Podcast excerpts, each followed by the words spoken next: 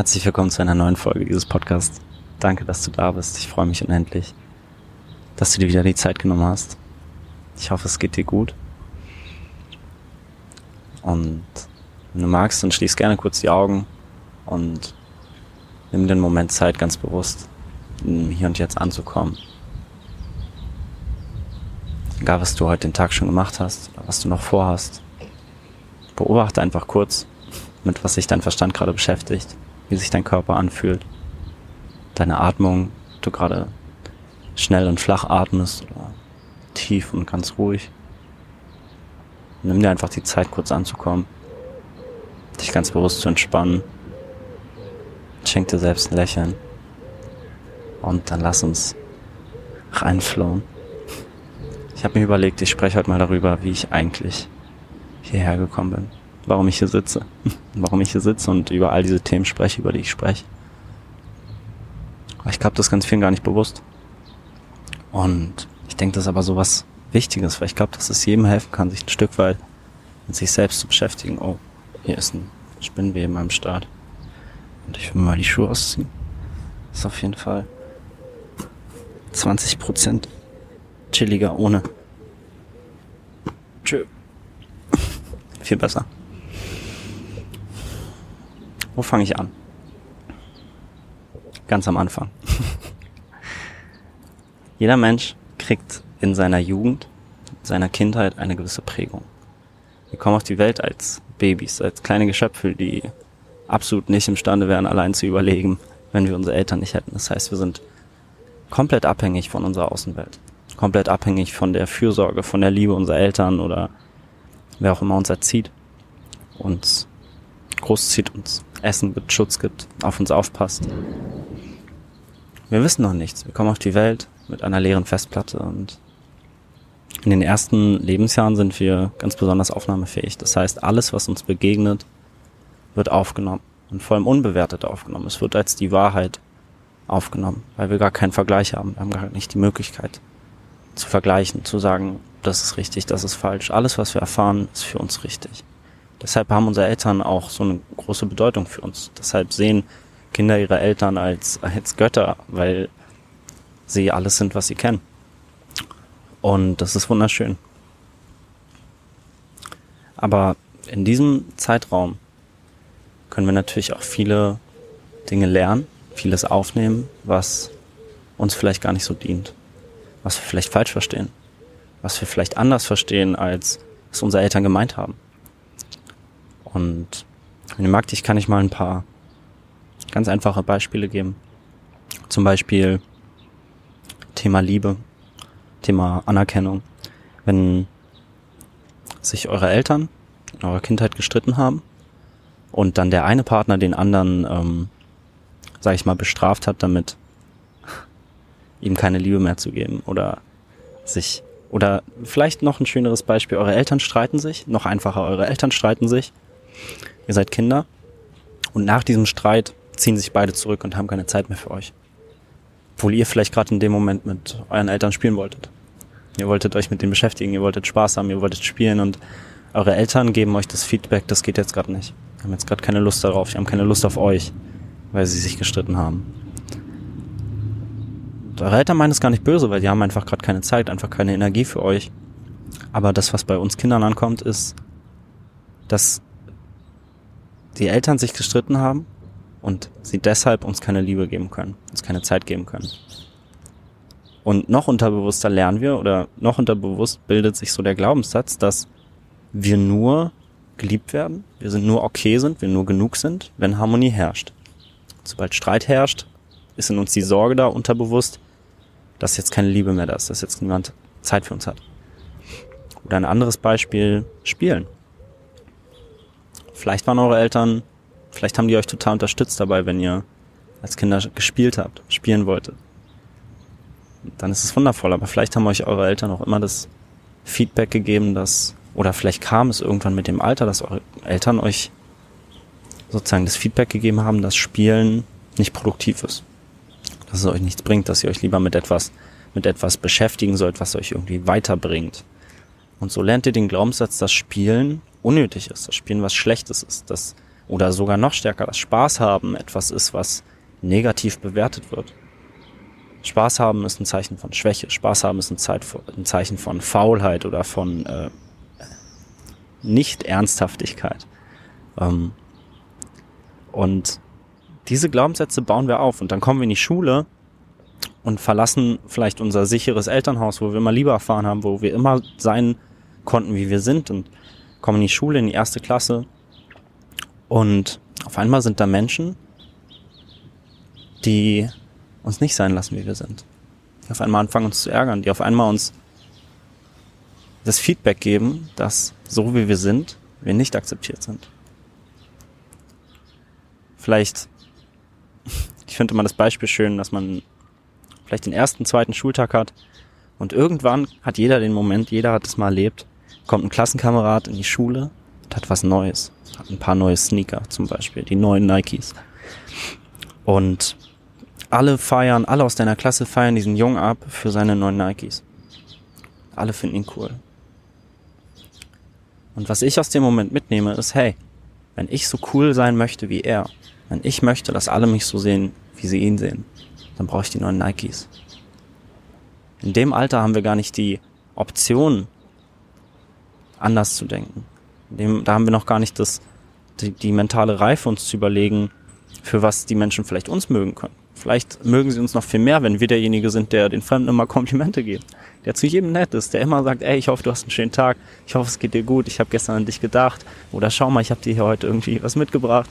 Einfach jemand, der durch nette Worte auffällt. Was wir in dem Moment sehen, ist der Junge mit den neuen Sneakers, er kriegt Anerkennung und wir nicht. Und wir haben keine Sneaker. Und solche Sachen prägen uns. Und das ist gar nicht schlimm, das ist was ganz Normales, weil auch unsere Eltern, die haben es ja auch von ihren Eltern. Ich beobachte das ganz oft, dass Leute Traumata entdecken oder Prägungen entdecken von ihren Eltern, von ihrem Umfeld.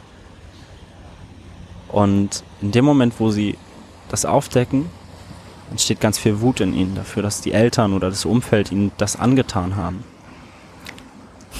Aber wir handeln alle immer nur auf unserer Bewusstseinsebene, wir tun alle unser Bestes, Unsere Eltern tun immer unser Bestes. Und wenn sie in dir diesen Glaubenssatz gepflanzt haben, dann nicht, weil sie es nicht besser wissen oder weil sie doof sind, sondern weil sie es nicht anders gelernt haben. Und sie haben es auch nur von ihren Eltern.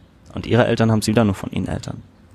Und wir haben die Möglichkeit, wir sind die Einzigen, die die Möglichkeit haben, die die Verantwortung tragen, für uns selbst Glaubenssätze zu unterfragen, für uns selbst Glaubenssätze loszulassen, Prägungen aufzudecken und zu verstehen, dass wir die Wahl haben, anders zu denken, dass wir die Wahl haben, anders zu handeln.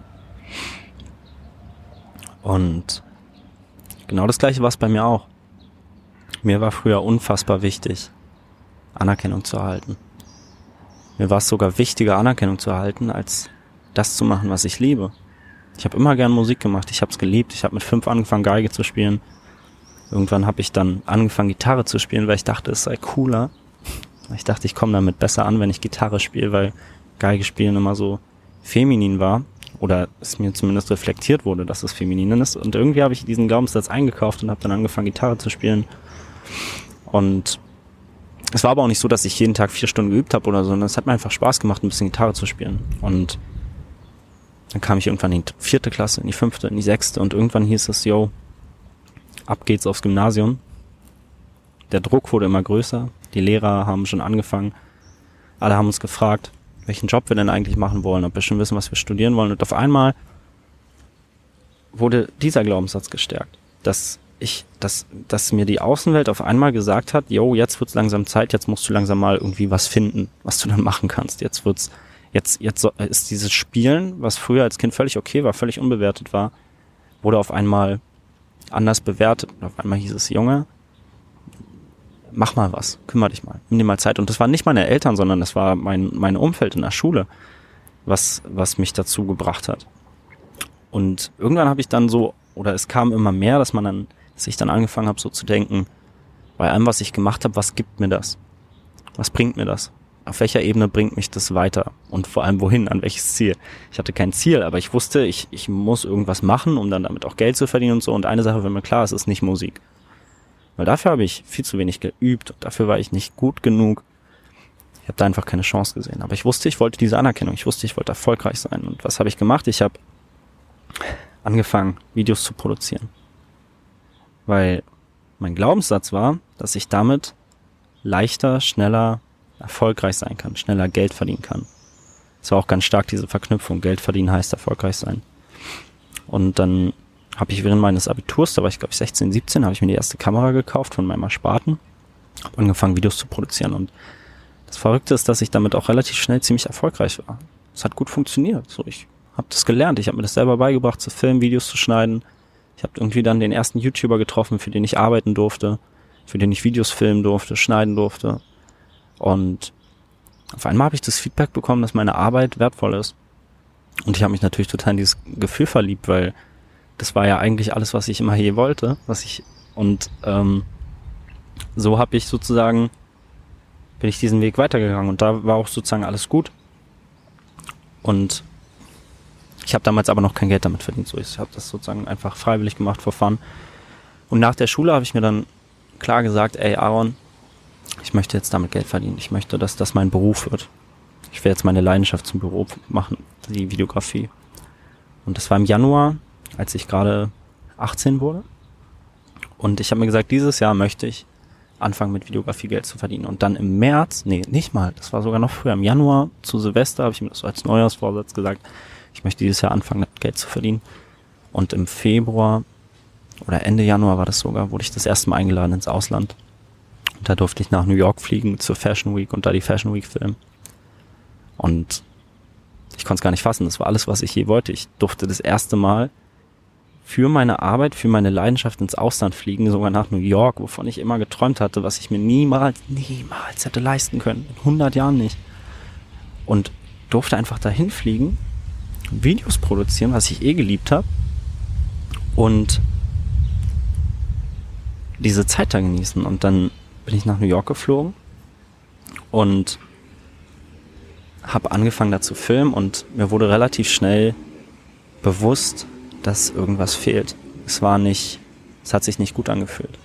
Ich habe den ganzen Tag gearbeitet, bin von Fashion Show zu Fashion Show, irgendwie jeden Tag zehn Taxis, drei verschiedene Shows gefilmt danach ins Hotel angefangen, Videos zu schneiden. Und ich weiß noch ganz genau, diese eine Nacht, ich habe wieder durchgeschnitten, die ganze Nacht.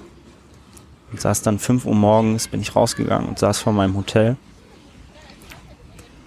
Und habe mich da auf den Boden gesetzt und habe mir einfach nur die Augen ausgeheult. Ich war einfach nur, ich war so traurig, ich war so am Ende, weil ich nicht glücklich war. Weil ich alles hatte, was ich mir je gewünscht hat, hatte, was ich dachte, was ich bräuchte, um glücklich zu sein. Ich hatte all das und ich war so unglücklich. Ich war so unglücklich. Ich war unglücklicher als davor, unglücklicher als ich zu Hause war. Und damals wusste ich nicht, woran es liegt, aber heute weiß ich, dass es war, weil ich nicht das gemacht habe, was ich liebe. Weil ich die Videografie einfach nicht geliebt habe. Es war okay, es hat Spaß gemacht, aber es war nicht so, dass ich damit Geld verdienen wollte. Ich wollte nicht, nicht, nicht, nicht Sachen machen, Sachen filmen, die ich vielleicht gar nicht fühle, die ich gar nicht so feier, Videografie ist auch immer für mich so ein Ding gewesen, wo ich halt, gerade wenn es mir nicht gut geht, hat es mir keinen Spaß gemacht, weil ich ja Videos produziere, wo die Zuschauer ein gutes Gefühl bekommen sollen. Das heißt, meine Aufgabe ist es, den, der, der, dem Zuschauer ein gutes Gefühl zu geben. Und das habe ich getan, aber mir selber ging es nicht gut. Und das hat sich so falsch angefühlt. Das hat sich so falsch angefühlt. Ich war so unglücklich in New York, ich war so unglücklich auf der Fashion Week, ich war so unglücklich zwischen diesen Menschen, die alle über ihre Klamotten, über ihre Errungenschaften, über ihr Geld reden. Und ich war Teil davon und ich habe gemerkt, wie unglücklich mich das macht. Und solche Momente hatte ich ganz oft in meinem Leben. Ich hatte auch ganz lange Heimweh. Ich hatte ganz schlimmes Heimweh. Ich konnte nicht alleine sein. Ich konnte nicht alleine sein.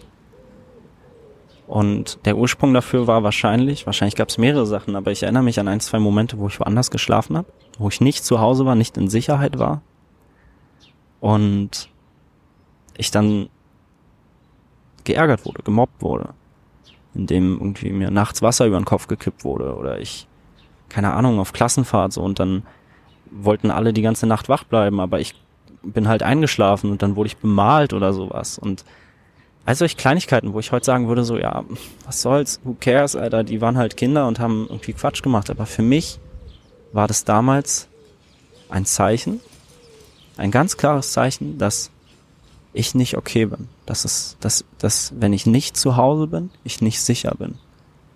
Dass ich nicht akzeptiert bin, dass ich nicht geliebt bin. Und dieser Glaubenssatz hat sich so gefestigt, dass ich nicht mehr allein sein konnte. Erst recht nicht ohne meine Eltern. Weil ich mich verletzlich gefühlt habe, weil ich mich zu klein, zu schwach, zu wenig gefühlt habe. Und das war ja noch vor der Zeit, wo ich angefangen habe, Videos zu machen. Und wahrscheinlich war das auch ein Grund, warum mir diese, dieser Erfolg, diese Anerkennung so wichtig war. So wichtig. Ich wollte anerkannt sein. Ich wollte von anderen das Gefühl bekommen, dass ich okay bin, wie ich bin. Und dieses Gefühl habe ich bekommen. Aber das Spannende ist, dass als ich dann da in New York saß, ich so unglücklich war. Alle haben mir gesagt, Aaron, dir muss es so gut gehen. Du lebst deinen Traum. Du bist in New York. Du wirst dafür bezahlt, Videos zu machen. Ich bin danach noch nach äh, Los Angeles geflogen, zum ersten Mal in meinem Leben und stand am Venice Beach und auch da, ich war so unglücklich und alle haben mir geschrieben, Aaron, du hast da die Zeit deines Lebens und ich konnte auch mit keinem darüber reden, weil es niemand verstanden hat. Und dieses Gefühl hat mir so viel beigebracht, dass es einem nichts bringt, nichts bringt, Anerkennung zu erhalten. Und wie, wie, wie schlimm es sich anfühlen kann, Anerkennung zu erhalten für etwas, was man gar nicht liebt, worauf man gar nicht stolz ist, was man einfach überhaupt gar nicht fühlt. Und eigentlich möchte man Mitgefühl dafür haben, dass es einem so schlecht geht, aber jedem, dem man davon erzählt, sagt nur, ey, sei mal dankbar, so, freu dich mal deines Lebens, du hast die beste Zeit. Aber die hatte ich nicht. Und warum ich euch das erzähle, ist, um euch zu zeigen, was so eine Prägung ausmacht, was Glaubenssätze ausmachen, was es ausmacht, was wir in unserer Jugend mitbekommen an Glaubenssätzen. Zum Beispiel dieses Gefühl, nicht genug zu sein. Aber was heißt es denn, nicht genug zu sein? Ab wann ist man denn genug? Wenn genug sein ein Prozess ist, wenn du etwas tun musst, um genug zu sein, dann bist du ja nicht genug. Dann gibt es doch gar keinen Sinn. Der einzige Prozess, der einzige Weg, um genug zu sein, um genug zu werden, ist es zu verstehen, dass genug sein nur eine Qualität hat und das ist genug sein. Du kannst es nicht lernen, du kannst nur alles loslassen, was dich glauben lässt, dass du nicht genug bist.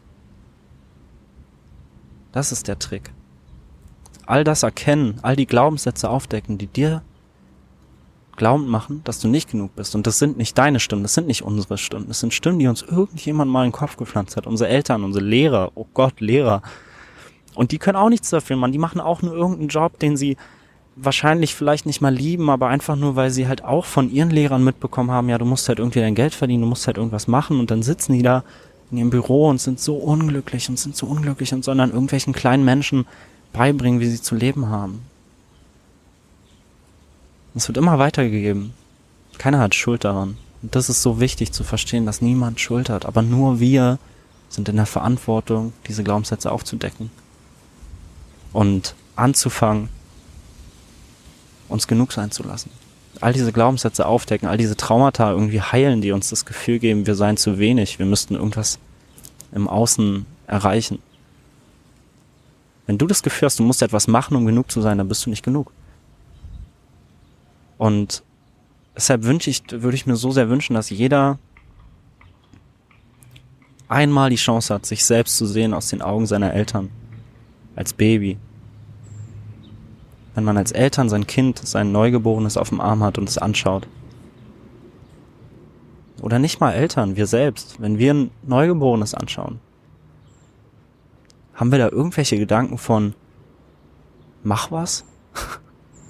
tu was? Du bist nichts wert? so wie du da liegst? Wenn du nicht arbeiten gehst, wenn du nicht irgendwie coole Klamotten trägst oder wenn du, keine Ahnung, nicht sonst was machst, dann bist du nichts wert. Nein, Mann, wir schauen dieses Baby an und sind einfach nur erfüllt von Liebe und von Perfektion und wir schauen es an und können gar nicht glauben, wie es, wie es so ein Wunder überhaupt geben kann. Und wann ist denn bitte der Zeitpunkt, wo das endet? Wann ist denn der Zeitpunkt, ab wann man dann was leisten muss, ab wann es dann nicht mehr genug ist, einfach nur da zu sein? Den Zeitpunkt gibt's nicht. Das Einzige, was passiert, ist, dass wir irgendwann anfangen, unsere innere Lehre, unsere Traumata, unsere negativen, angstbasierenden, limitierenden Glaubenssätze zu füttern, zufriedenzustellen, indem wir danach handeln, indem wir uns Anerkennung von außen suchen, indem wir Sachen für Liebe tun und nicht mehr aus Liebe. Wenn du Sachen für Liebe tust, anstatt aus Liebe, dann kommst du in diesen Teufelskreislauf. Und deshalb ist es denke ich, so wertvoll, da anzufangen. Weil kein Ziel der Welt dient dir etwas, wenn das Ziel nur dafür da ist, deine inneren Unsicherheiten, deine inneren Verletzungen zu, zu füttern, zu überdecken. Und das ist nichts anderes.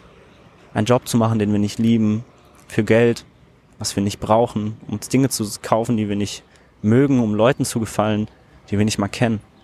Genau das ist es, weil wir die Anerkennung anderer Menschen über die eigene Anerkennung für uns stellen. Weil wir denken, dass es viel wichtiger ist, viel mehr von Bedeutung ist, dass alle anderen uns als erfolgreich sehen und als, uns als reich sehen, uns als glücklich sehen, als dass wir uns selbst glücklich fühlen. Aber wenn man einmal an diesem Punkt war, dass einen alle glücklich sehen, dass alle denken, man lebt das beste Leben ever, obwohl man eigentlich unglücklich ist. In dem Moment versteht man's, in dem Moment checkt man's, worauf es ankommt. Es gibt nichts, was so unglücklich macht. Wie erfolgreich, wie als erfolgreich gesehen zu werden, obwohl man eigentlich sich so unglücklich fühlt und sich so alleine fühlt. Und deshalb denke ich, dass das der Ursprung, der, was heißt der Ursprung, der, der Ansatz ist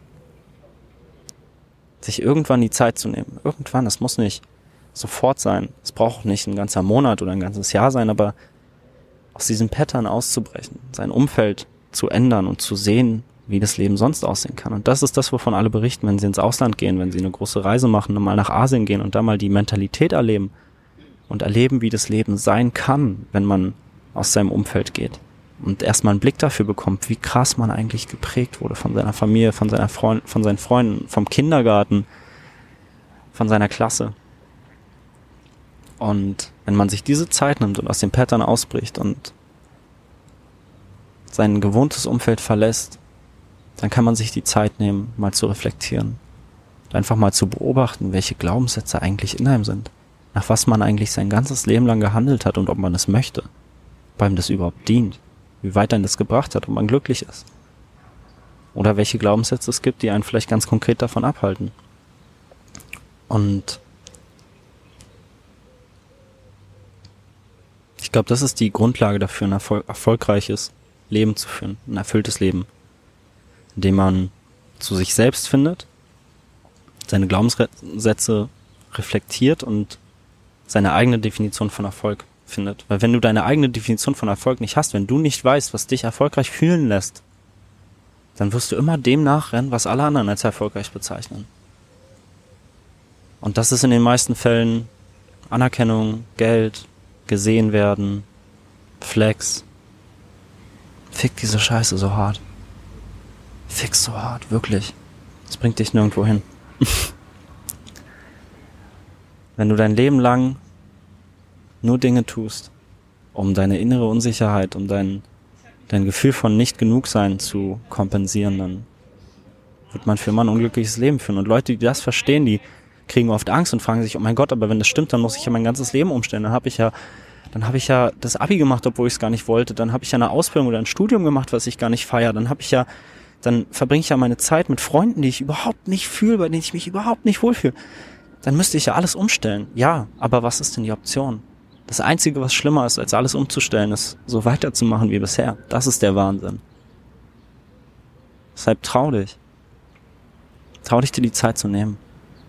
Und dich selbst zu reflektieren und einfach ehrlich mit dir zu sein und zu gucken, was da steckt, was dich wirklich begeistert. Nicht, was alle anderen sagen, was einen begeistern sollte, was du denkst, was dich begeistern sollte. Nein, Mann. Einfach nur, was dir Freude bringt, was dich strahlen lässt, was dich Liebe empfinden lässt. Weil das ist Selbstliebe. Dinge aus Liebe zu tun, anstatt für Liebe.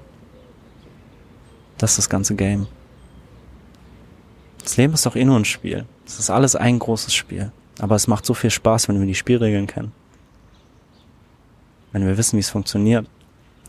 Und kein Spiel der Welt macht Spaß, wenn man immer nur gewinnen kann. Es wird immer, es wird immer Herausforderungen geben. Das ist auch ein, ein so spannendes Thema, weil, weil Leute ganz oft denken, dass wenn man dann die eine Sache gefunden hat, die einen begeistert, dass dann keine Herausforderungen mehr kommen. Aber in der Regel kommen sogar viel mehr Herausforderungen, wenn man das macht, was man liebt. Aber dann dienen sie einem Zweck, dann weiß man, warum man sie erlebt. Und das ist der Lebenssinn. Das ist die Seelenmission.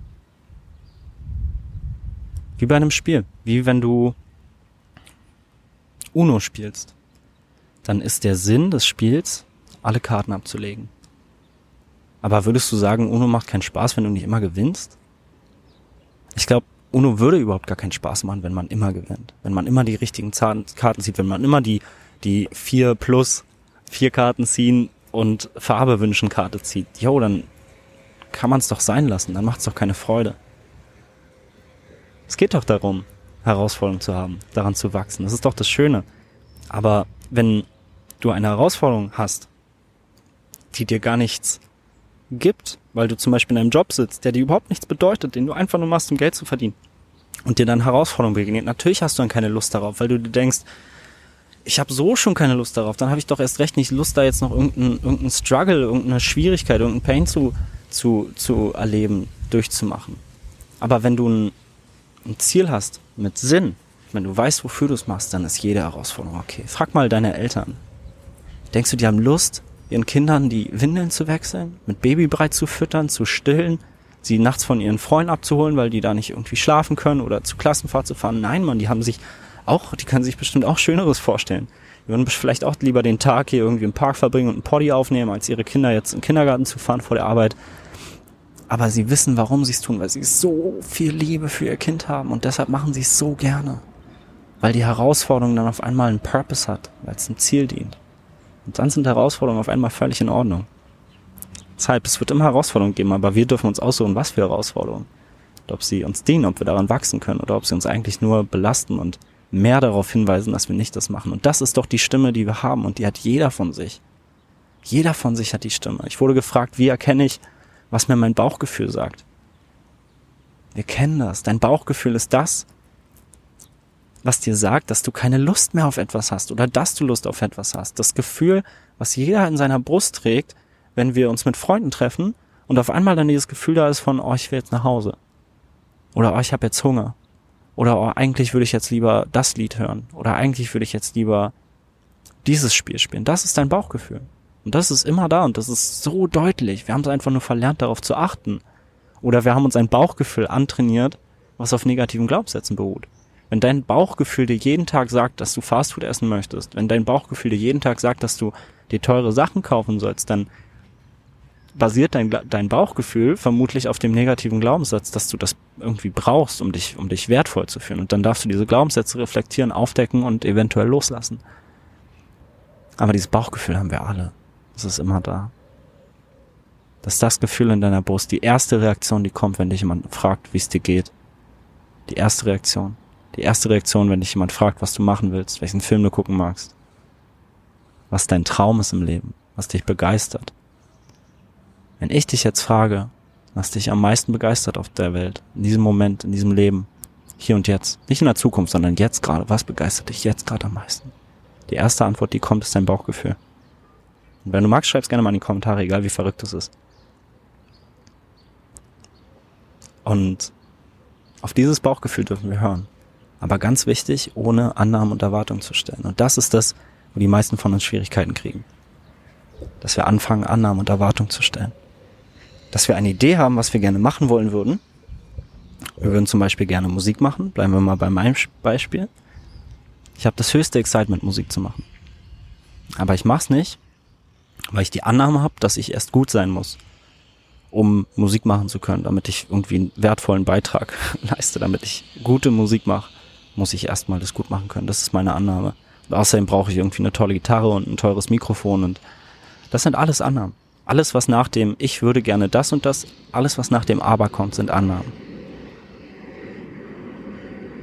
Und genauso mit Erwartung. Ich würde gerne das und das machen, aber nur wenn das und das passiert. Ich würde ja Musik machen, aber nur wenn das auch Leute sich anhören.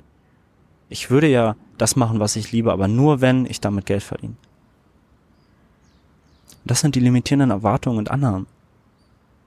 Und das ist die Aufgabe unseres Verstandes, uns die zu liefern, weil wir haben schon darüber gesprochen, unser Verstand ist nicht dafür da, uns glücklich zu machen. Unser Verstand ist dafür da, uns sicher zu halten. Und alles, was anders ist, was neu ist, ist immer erstmal Unsicherheit. Und deshalb ist es so wichtig, sich, oder denke ich, Ich will es nicht bewerten natürlich, aber deshalb ist es doch so wichtig, sich damit zu befassen, was der Verstand einem erzählt, wie Gedanken funktionieren, was, wer und was diese Stimme in unserem Kopf überhaupt ist. So viele identifizieren sich mit ihren Gedanken. So viele denken, sie sind ihre Gedanken. Und deshalb empfehle ich jedem das Buch Die Seele will frei sein, weil mir das so die Augen geöffnet hat. Und ich es so gecheckt habe, dass wir nicht unsere Gedanken sind. Schreib mal in die Kommentare, was du denkst, wer du bist. Bist du dein Körper? Bist du deine Vergangenheit? Bist du deine Erfahrung? Bist du deine Emotionen, deine Gedanken? Weil wenn du in der Lage bist, das zu beobachten, dann kannst du nicht das Objekt sein. Das ist die Subjekt-Objekt-Beziehung. Wenn, das ist ein physikalisches Grundgesetz. Wenn du etwas beobachtest, dann kannst du nicht das beobachtete Objekt sein. Da ist etwas zwischen, da ist eine Distanz. Du kannst nicht die Sache sein, die du beobachtest, weil sonst könntest du sie nicht beobachten.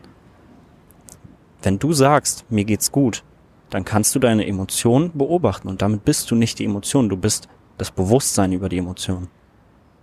Wenn ich dich frage, was du denkst, dann kannst du deine Gedanken beobachten und mir sagen, ich denke gerade an meine Arbeit, ich denke gerade über deine Worte nach. Wenn du dich beobachten kannst, wie du mir zuhörst, auf meine Worte hörst, dann kannst du nicht deine Gedanken sein. Wenn du deinen Körper beobachten kannst, dann kannst du nicht dein Körper sein. Was bist du dann? Du bist das Bewusstsein darüber. Du bist der Zuschauer, du bist der Beobachter deiner Gedanken. Es gibt etwas, was dahinter sitzt und das ist das Bewusstsein. Und in dem Moment, wo man zum Beobachter seiner Gedanken wird, entsteht eine Distanz. Man ist nicht mehr so identifiziert. Und das ist, glaube ich, der erste Schritt, um tiefer zu gehen, in sich zu gehen und auch um an sich selbst, an seinen Glaubenssätzen, an seiner inneren Welt zu arbeiten, indem man sich nicht mehr damit identifiziert, weil wenn du dich mit deinen Gedanken identifizierst, dann glaubst du sie ja zu 100 Prozent, dann bist du so identifiziert mit deinen Problemen, mit deinen Struggles, mit, dein, mit deinem Overthinking, dass du gar nicht checkst, dass da mehr ist. Dass dass du mehr bist als deine Gedanken. Deine Gedanken ist, ist so ein kleiner Teil von uns. Das ist einfach nur ein Werkzeug. Unser Verstand ist einfach nur ein Werkzeug, was wir nutzen dürfen. Aber wenn du dich mit diesem Werkzeug identifizierst, dann ist kein Wunder, dass dein Leben überall voila Krise ist, weil dafür ist doch der Verstand da. Der ist doch da, uns darauf hinzuweisen, was nicht gut läuft. Der ist darauf, dafür da, uns darauf hinzuweisen, wo Probleme sind, wo Gefahren lauern. Aber wenn du denkst, dass das alles ist, was du bist, dann dann ist klar, dass das Leben sich echt ein bisschen scheiße anfühlt. Wir sind so viel mehr als unsere Gedanken, so viel mehr. Und sobald wir anfangen, unsere Gedanken zu beobachten, entsteht sowas wie innerer Frieden, weil wir nicht mehr unmittelbar darauf reagieren. Da entsteht eine kleine Lücke. Wenn uns jemand beleidigt, wenn uns jemand kritisiert und wir sofort reagieren und wir uns danach immer wieder fragen, Mann, warum bin ich so? Warum, Warum reagiere ich immer so über? Warum bin ich immer so sauer? Ja, weil du dich damit identifizierst, wenn jemand dein Ego verletzt. Weil du wirklich denkst, dass dir jemand wehtut, wenn jemand dich beleidigt, wenn jemand sagt, wie scheiße du bist. Weil du das einkaufst, weil du daran glaubst. Aber sobald da diese Distanz ist, verstehst du, ah krass, der hat jetzt was gesagt und das hat jetzt gerade mein Ego getriggert. Das hat jetzt gerade mein Selbstbild verletzt. Oh Gott, dann kann ich drüber lachen so. Dann denke ich mir so, ja krass, ich hätte jetzt fast darauf reagiert. Aber was zum Fick hat das mit mir zu tun? Seine Verletzung, wenn er mich beleidigt. Hat nichts mit mir zu tun. Ich bin genug. Ich bin immer genug. Und auch das sind wieder Glaubenssätze. Warum glaube ich denn daran, wenn mich jemand beleidigt? Weil ich daran glaube, dass seine Meinung mehr wert ist als meine. so. Weil ich mich damit identifiziere, weil ich den Glaubenssatz einkaufe. Wenn mir jemand was sagt, Aaron, ich finde deine blauen Haare scheiße dann macht das gar nichts bei mir, weil ich einfach keine blauen Haare habe, weil ich mich damit nicht, nicht identifiziere. Und genau das gleiche ist es, wenn jemand sagt, Aaron, ich finde deine, deine Stimme scheiße. Okay. Okay, was, was nimmt mir das weg? Ist doch, ist doch in Ordnung. Ich weiß, dass ich genug bin. Ich brauche niemanden, der mir das reflektiert, dass ich genug bin, weil ich mich genug fühle. Weil ich weiß, dass ich immer genug bin.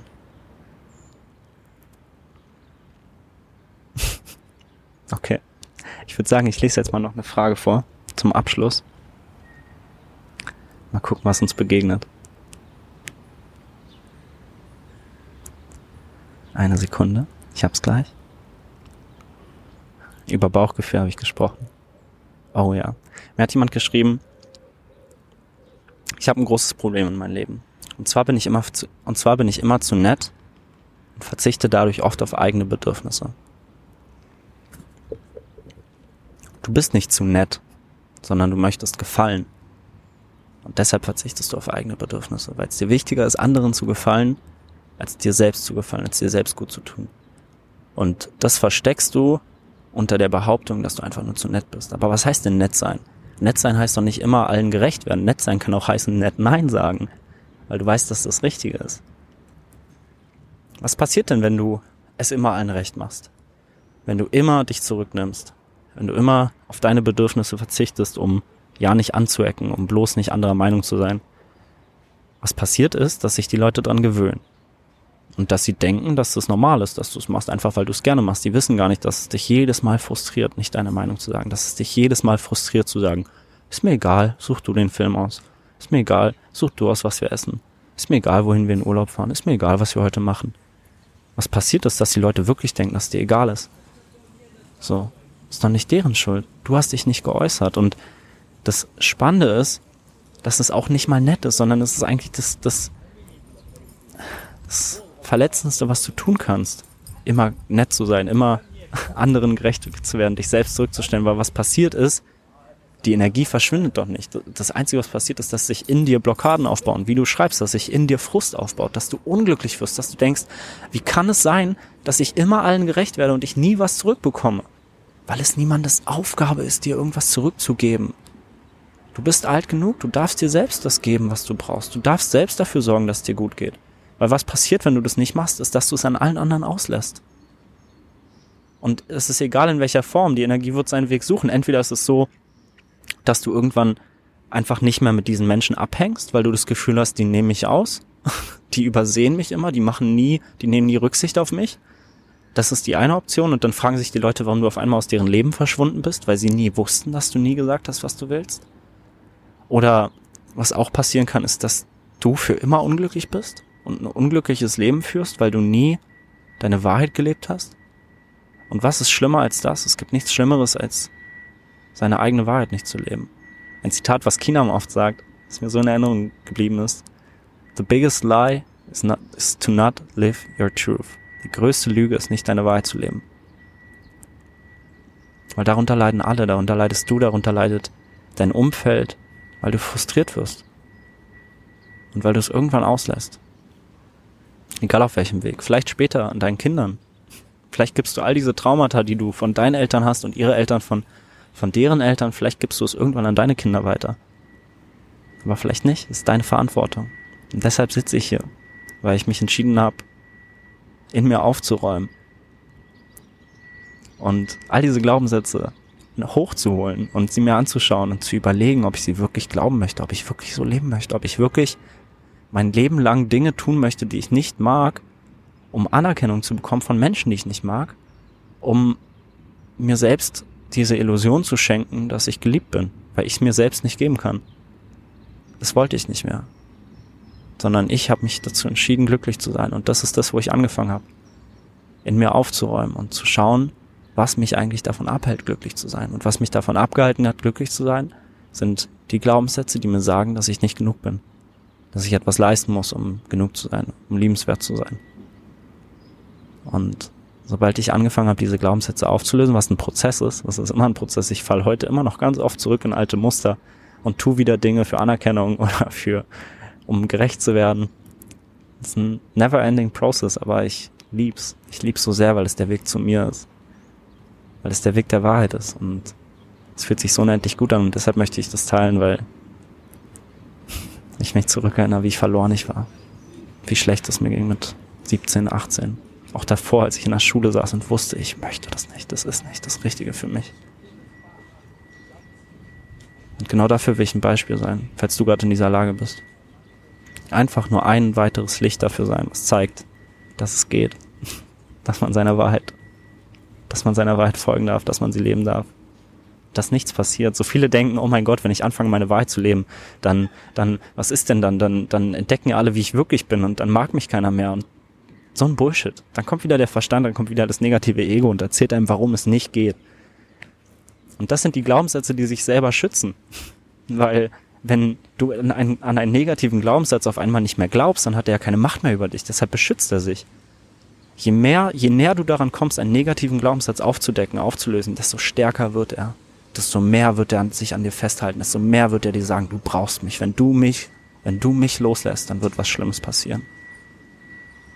Das ist das Paradoxon. Und je stärker dieses Gefühl ist, desto mehr weißt du, dass du kurz vorm Kipp bist, kurz davor bist, diesen Glaubenssatz für mal loszulassen. Diesen Glaubenssatz nicht genug zu sein. Für mich war das in Thailand. Ich hatte meine erste Freundin verlassen, ich war 18, saß in Thailand sechs Wochen, unendlich alleine, Heimweh, mir ging es noch nie so schlecht. Mir ging es noch nie so schlecht. Ich dachte, ich kann nie wieder glücklich sein. Und dann bin ich in ein Kloster gegangen, zwei Wochen, wo ich fast nur geschwiegen habe, meditiert habe. Und in diesen zwei Wochen durfte ich mein Liebeskummer heilen und mein Heimweh heilen. Weil ich so im Leid war, weil ich so im Leid war und weil ich irgendwann verstanden habe, dass ich mir all das selbst kreiert habe. Dass nur ich dafür verantwortlich bin, dass da niemand ist, weil es war niemand da. Ich war alleine. Ich war der Einzige, der mir sagt, dass ich nicht genug bin. Da war kein anderer mehr. Ich war der Einzige, der noch da war und mir gesagt hat, Aaron, du bist nicht liebenswert, du bist nicht genug. Und in dem Moment habe ich gecheckt, dass ich es bin, dass ich es immer war. Es waren nicht meine Klassenkameraden, die mich gemobbt haben. Es waren nicht meine Eltern, die nicht mit mir gespielt haben. Es war immer ich. Es sind immer wir. Die Antwort sind immer wir. Natürlich gibt es äußere Umstände, die uns nicht gefallen, denen wir uns nicht wohlfühlen, aber nur wir sind in der Verantwortung, sie verändern zu dürfen. Es geht nie darum, was ist, sondern es geht immer nur um unsere Reaktion darauf. Wir können doch nichts für die äußeren Umstände. Niemand kann was dafür. Niemand kann dafür, kann was dafür, wie das Leben ist, wie die Welt sich verhält, wie die Umstände sind, wie das Wetter ist. Wir können nur unsere Reaktion bestimmen. Und dafür ist es so schön, sich ein kleines, ein kleines bisschen von seinem Gedanken, von seinem Verstand zu distanzieren. Weil wir so die Möglichkeit bekommen, anders zu handeln. Nicht so, wie wir immer handeln. Nicht so, wie uns unsere Eltern beigebracht haben, wie uns die Gesellschaft beigebracht hat. Sondern wir können diese kleine Lücke entstehen lassen. In der wir neu entscheiden, in der wir anders handeln. Und dabei hilft mir auch die Meditation unendlich doll, weshalb ich das so in meinen Alltag integriert habe und mich jeden Morgen drei Minuten hinsetze. Ich mache das doch nicht, weil mir Meditation so unendlich viel Spaß macht oder weil ich irgendwie denke, dass ich jetzt irgendwie dadurch erleuchtet werde. Nein, Mann, der einzige Grund, die einzige Intention meiner Meditation ist, um mir bewusst zu bleiben, dass ich mehr bin als meine Gedanken. Um meine Gedanken zu beobachten, weil so diese Lücke entsteht, in der ich Handlungsspielraum habe, in der ich die Freiheit habe zu überlegen, ob ich jetzt so handeln möchte, wie mir mein negatives Ego sagt, wie, wie, wie mir meine angstbasierenden, limitierenden negativen Glaubenssätze sagen, oder ob ich anders handeln will, ob ich diesen Gedanken austauschen will. Und das passiert so oft, dass etwas passiert in meinem Alltag, was mich triggert, was mich provoziert. Und früher hätte ich so gehandelt, früher hätte ich, wäre ich sauer gewesen, hätte den anderen irgendwie beleidigt oder mich verteidigt, mein Selbstbild verteidigt, das ist auch das Beste, was man machen kann. Das stimmt gar nicht, du hast Unrecht, ich bin so und so. Was für ein Quatsch, ey. Was für ein Quatsch. Wir haben immer die Möglichkeit, anders zu handeln. Wir haben immer die Möglichkeit, anders zu entscheiden. Wir haben immer die Wahl. Und das ist Eigenverantwortung. Und das ist nicht leicht, weil es ist viel leichter, die Schuld abzugeben, zu sagen, ich bin unglücklich, weil der hat das gemacht, weil ich habe zu wenig davon, weil ich in meiner Jugend das und das erlebt habe. Ja und, was hat die Vergangenheit denn mit dir zu tun? Du bist hier und jetzt, es gibt nur hier und jetzt, es gibt keine Vergangenheit, es gibt auch keine Zukunft. Gibt es nicht. Es gibt immer nur hier und jetzt. Alles andere ist nur Illusion. Und selbst wenn du ach so Schlimmes erlebt hast in deiner Vergangenheit, es ändert nichts. Es hilft doch niemandem, die Schuld zu suchen. Willst du dein Leben lang unglücklich sein, weil du in deiner Vergangenheit was Schlimmes erlebt hast? Oder willst du vielleicht gerade deshalb glücklich sein? Und das ist doch immer die Perspektive. Wir können alles A oder B bewerten. Wir können alles rot oder blau sehen. Der eine sagt, ich kann nicht glücklich sein, weil ich in meiner Jugend gemobbt wurde. Weil ich meine Eltern zu früh verloren habe. Weil ich nie Freunde hatte. Weil ich misshandelt wurde. Und andere Menschen sind dankbar für diese Erfahrung und sagen, ich bin der glücklichste Mensch, weil ich das erlebt habe. Weil ich gesehen habe, wie schlecht es mir gehen kann. Weil ich gesehen habe, wie groß das Leid sein kann. Weil ich gesehen habe, in was für eine Situation man sich selber bringen kann. Und deshalb entscheide ich mich dazu, jetzt glücklich zu sein. Ganz bewusst dazu, das Gute zu sehen. Die Wahl haben wir immer. Du kannst immer dazu entscheiden, das Gute zu sehen. Manchmal ist es nicht leicht, aber es macht doch gar keinen Spaß, wenn alles leicht ist. Wir wollen doch die Herausforderung. Es macht doch Spaß. Aber wir dürfen uns herausfordern, wir dürfen uns aussuchen, welche Herausforderungen wir uns aussuchen. Das ist alles. Und ich glaube, damit ende ich diese Folge. Ich hoffe, es hat euch gefallen. Ich freue mich unendlich über Kommentare. Ich freue mich unendlich über eure Gedanken. Über euer Gefühl, wie es euch jetzt geht. Ob ihr vielleicht was mitgenommen habt. Ob ihr euch vielleicht selbst in irgendeinem meiner Worte erkannt habt. Schreibt es mir gerne. Danke fürs Zuhören. Ich freue mich unendlich über Fragen. Ich freue mich übers Teilen, über jede Bewertung. Ganz viel Liebe an dich. Ich wünsche noch einen wundervollen Tag und mach's gut.